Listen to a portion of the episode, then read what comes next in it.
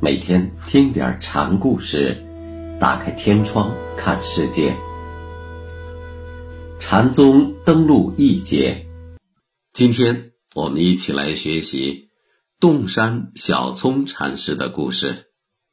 这个故事的名字叫《君子爱财，取之有道》。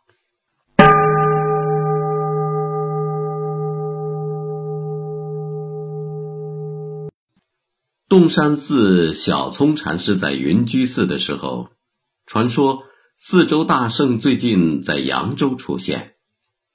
一个和尚不解地问：“既然是四周大圣，为什么却在扬州出现？”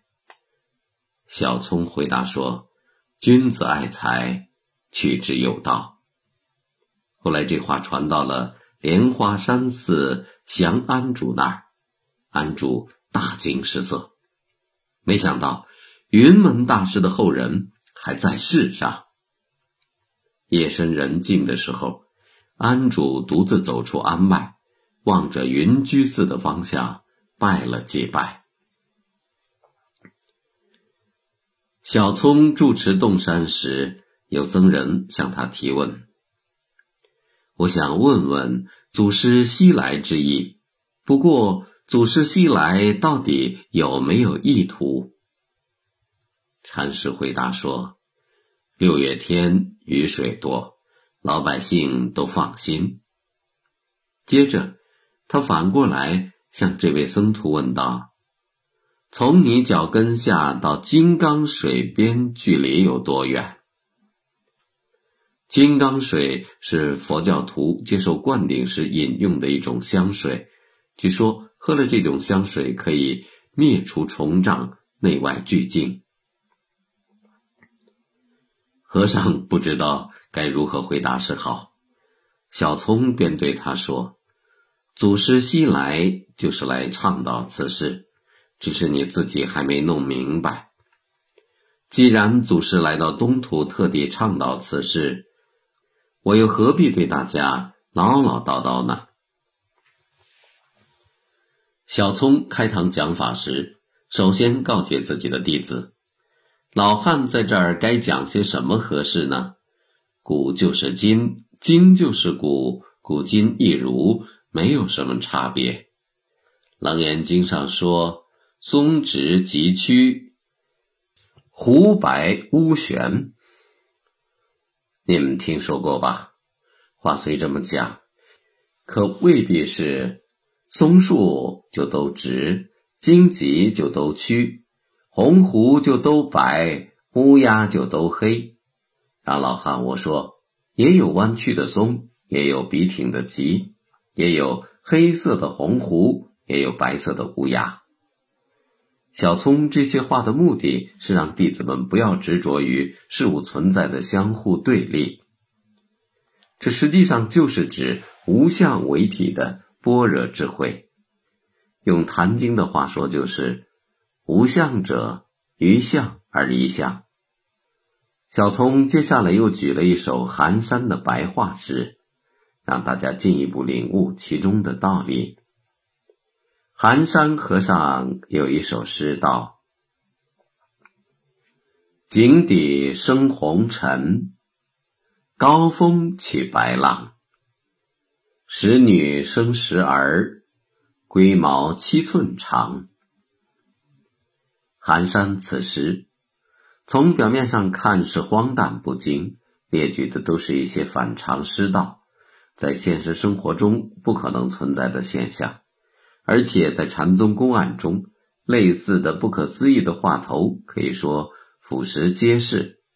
像灵瑞禅师说：“木屐衔鸾走。”燕雀乘虎飞，玉安禅师说：“结子空花，生儿识女。”达观禅师说：“秤锤井底忽然浮，老鼠多年变作牛。”悟真禅师说：“待冠闭兔立亭摆，脱壳乌龟飞上天。”等等，不胜枚举。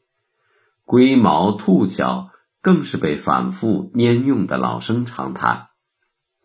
这种荒唐幽谬之欲，并不是禅宗的专利。西方诗歌中也有“驴骑人背，生宰屠夫，牛烹刨人，马乘骑士”的睥睨。它反映的是诗人对世态人情的绝望与讽喻。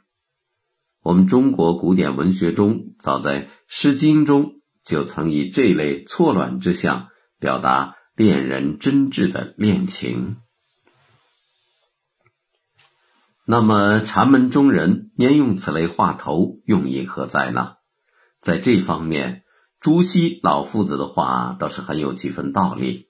他认为这种悖论，其上更无意义，只是一个呆手法，麻了心，恰似打一个失落一般。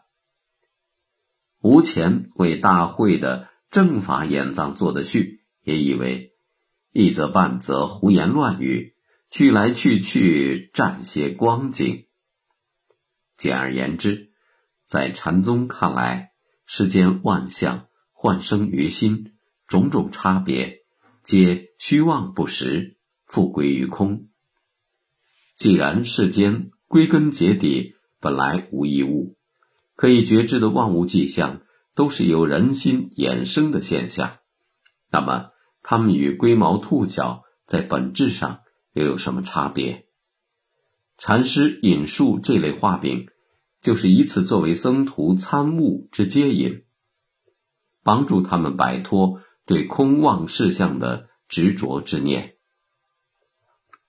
有一次，一位僧人请教小聪大师：“德山和尚逢人便棒，我觉得有些装模作样；临济和尚逢人就喝。”也有点自欺欺人。除了棒喝两种招数，大师接引学人还有没有什么好的方法？小聪回答说：“很长时间没有下雨了，这几天浓云翻滚。”僧人又问：“日后若有人向我问起您传道授法的宗旨？”弟子该如何回答？小聪回答说：“园地里的蔬菜干枯的够呛，该挑担水浇浇那些蔬菜了。”小聪的话无异于告诉我们，禅宗的宗旨就体现在最最平常的日常事物之中。慧能创立的新禅宗。在中国佛教史上的革命性、突破性意义在于佛教的世俗化，其佛教精神从出世转向入世。慧能的《无相记》对此有很明确的阐述：法缘在世间，于是出世间，物离世间上，外求出世间。在后世的通行本中。此颂修改为：佛法在世间，不离世间觉；离世觅菩提，恰如求兔角。意义更为显豁。慧能的入世精神在后辈禅师那里不断被发扬光大。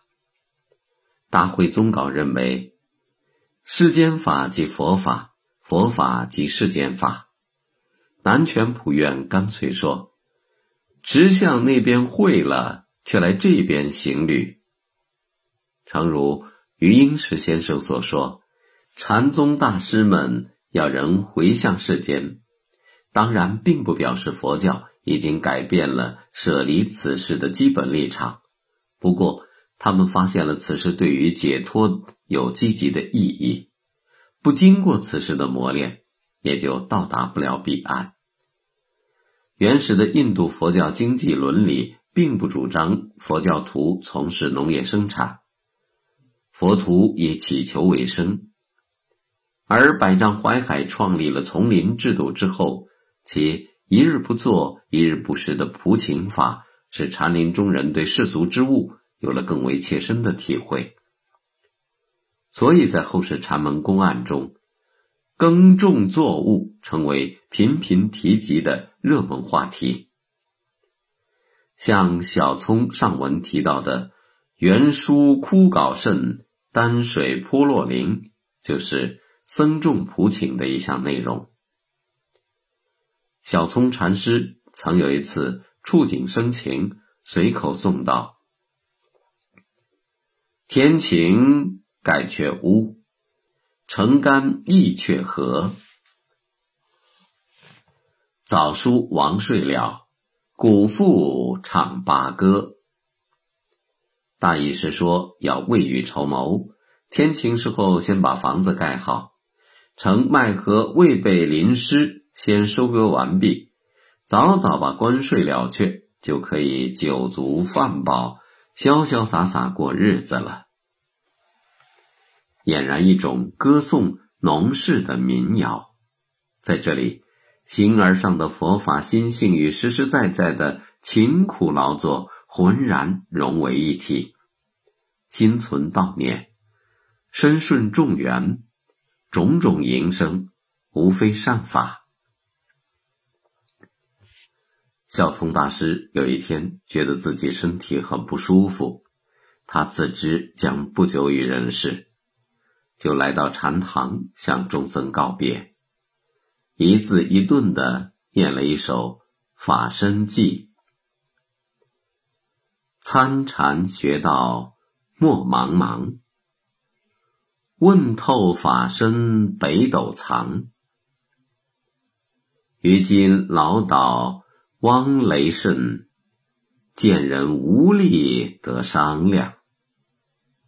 唯有觉头知我意，栽松石父上金刚。话音刚落，便闭上了双眼。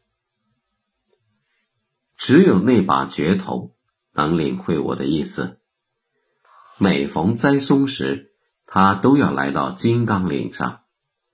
小聪禅师弥留之际，还在启迪弟子们领悟世间法的真谛。